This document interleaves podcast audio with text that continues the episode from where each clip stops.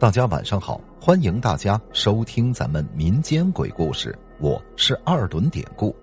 今天咱们要讲的这个故事名字就叫《部队里的浴室》。相信大伙儿有不少都是当过兵的，也相信您或多或少的听过部队里面的灵异事件，我也一样，但是。只是听过，那总没有自己实际遇到过那么紧张刺激吧？或许有人会说自己从入伍到退伍，什么事儿也没遇见过，根本就不可信。可是偏偏在我当兵的地方，灵异事件特别的多，尤其在我们整个坦克旅参加全军大演习的时候，也就是在全营区。就只剩下一个营，甚至一个连留守的时候，便会经常发生一些个怪事儿。我服役的地方是昆明的一个非常偏僻的乡下，以营区为中心，目光所及之处全是云南特有的红土，离最近的寨子开车去都要十分钟以上，交通极为不方便。我们营区的营房全是破破的水泥房，浴室是公用的大澡堂子，厕所在浴室的隔壁。我们住的寝室离洗澡的浴室走着走也得三分钟以上的路程，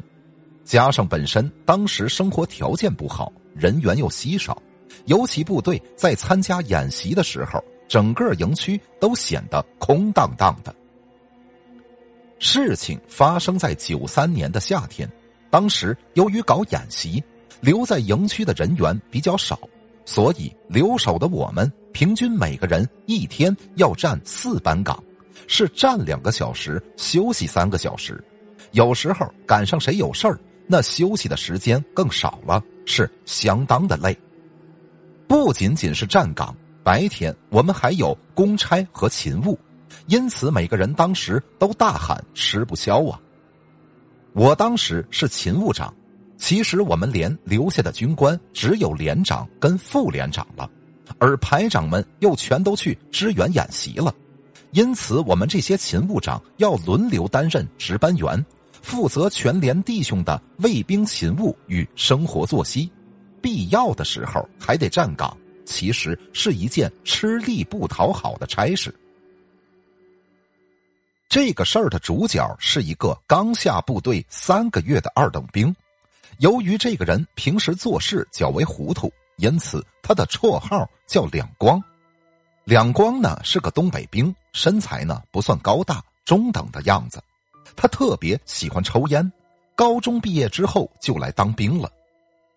话说那天，两光刚下了凌晨一点的岗，就跟他们班长说自己呢要去洗澡了。然后他急急忙忙的拿着洗漱用的毛巾、肥皂、塑料盆什么的，就跑去了浴室。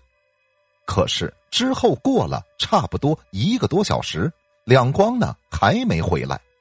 因此他们班长就来找我报告情况，说两光去洗澡了，呃，差不多一个多小时了，他还没回来呢。接到这个消息，感觉不对劲儿。已经睡下的我，急急忙忙的穿上衣服，随手拿了手电筒，就陪着班长往浴室方向跑。当我们来到浴室外边的时候，此时隐约的，我就听到浴室里边有细微的水声，以及是有人在说话的声音。我凑上前去，把眼睛贴在门上，透过浴室破烂的大门上的一个小孔。往浴室里看过去，这时候我就发现，此时两光他一个人自己坐在倒扣在地面上的塑料盆上，比比划划的，似乎是在跟一个人说话呢。只见两光一边说着，一边不时的发出笑声，看那样子就像是有人在不停的跟他讲话。可是当我挪动脑袋看向周围的时候，却发现，在浴室里除了两光自己，那是根本看不到还有其他人。见到这个场景，我脑子里嗖的一下，顿时就想到，以前某个退伍的老兵曾经跟我说过，记住了，有新兵下部队的时候，第一件事就是要警告这个新兵，到了晚上超过十二点以后，就千万不要在营区里走动了，而且越阴暗的地方越不能逗留，尤其是营里的浴室。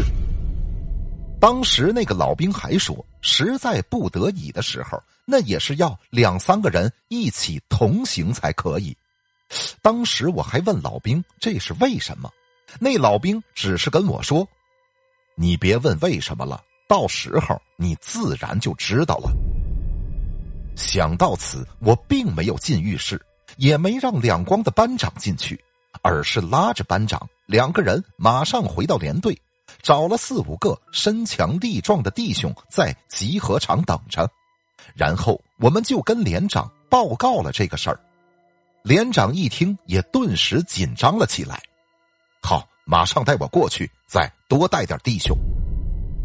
他们怎么集合的不说了。当时我则先是回到自己睡的小寝室，悄悄的拿了一串佛珠及一本《金刚经》。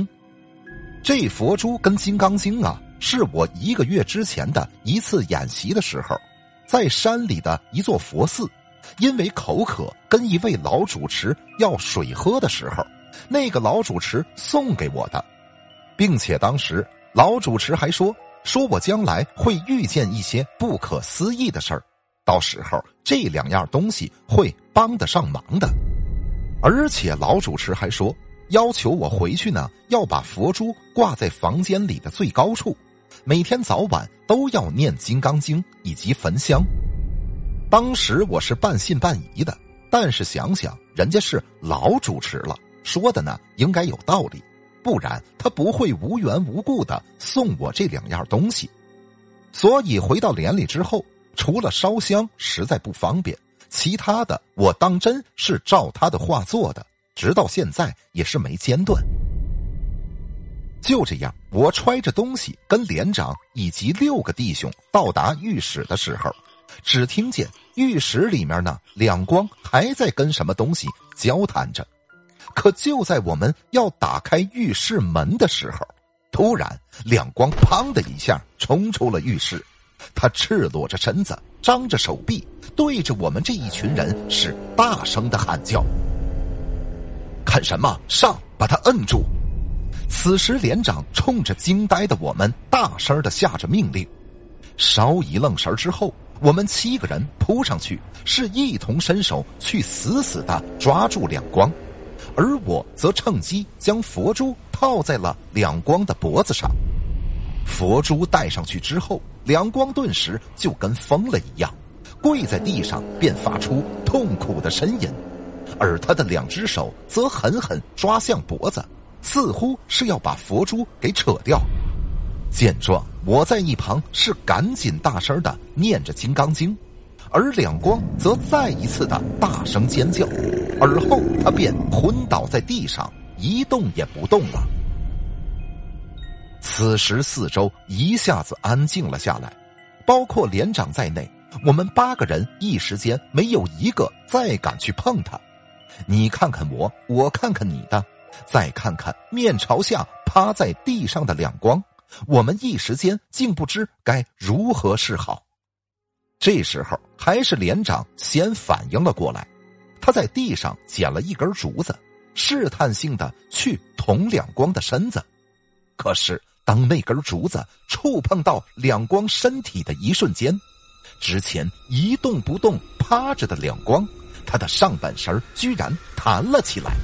然后两光以一种极度扭曲的姿势面向着连长，他一边狰狞的笑着，一边瞪着眼睛大声的叫。我们被这一幕吓得全都后退了两步，而连长则大声喊着：“后退，都别动，都别过去。”大约过了有十几秒，不知所措的我们又突然看到。之前一直大声嘶吼的两光，啪的一下，上半身猛地拍向了地面，然后便又是一动不动，也不再出声了。在这之后，我们用石头子儿和竹棍儿又去试探了一下，在确定两光现在当真是昏过去之后，连长就下命令，让我们把两光赶紧扶到医务所去。而连长还说：“都给我听好了，这件事儿谁也不准说出去，就当做什么也没发生过一样，明白吗？”事后，我私底下问过已经好了的两光，那天的整个经过到底是怎样的？两光跟我说，当天他去浴室的时候，起初一切都还正常，可是正当他在洗头那会儿，浴室里呢进来了一个二等兵，也是跟两光一样要洗澡。两光就问他是哪个单位的，那个二等兵说他是别的连的留守人员。就这样，两个人就开始聊天期间一点也觉不出有什么异样。可是说着说着，突然间两光就觉得自己昏过去了。等醒来的时候，他自己已经是躺在医务所的床上了。就如此，在发生这件事情之后，营长下令，晚上超过十二点，除了上下岗哨的卫兵除外。其他人谁也不得在营区内走动，而这条我们营的铁律，一直到我退伍的时候，那是都不曾改变。好了，今天的这个小故事咱们就讲到这儿了。还希望大家能通过订阅、点赞、转发、评论本专辑来支持一下咱们节目，分享故事或者加群聊天您可以加我的微信 PPT 五九二八八。节目最后，典故再次感谢您收听咱们民间鬼故事。那朋友们，咱们就下集再见。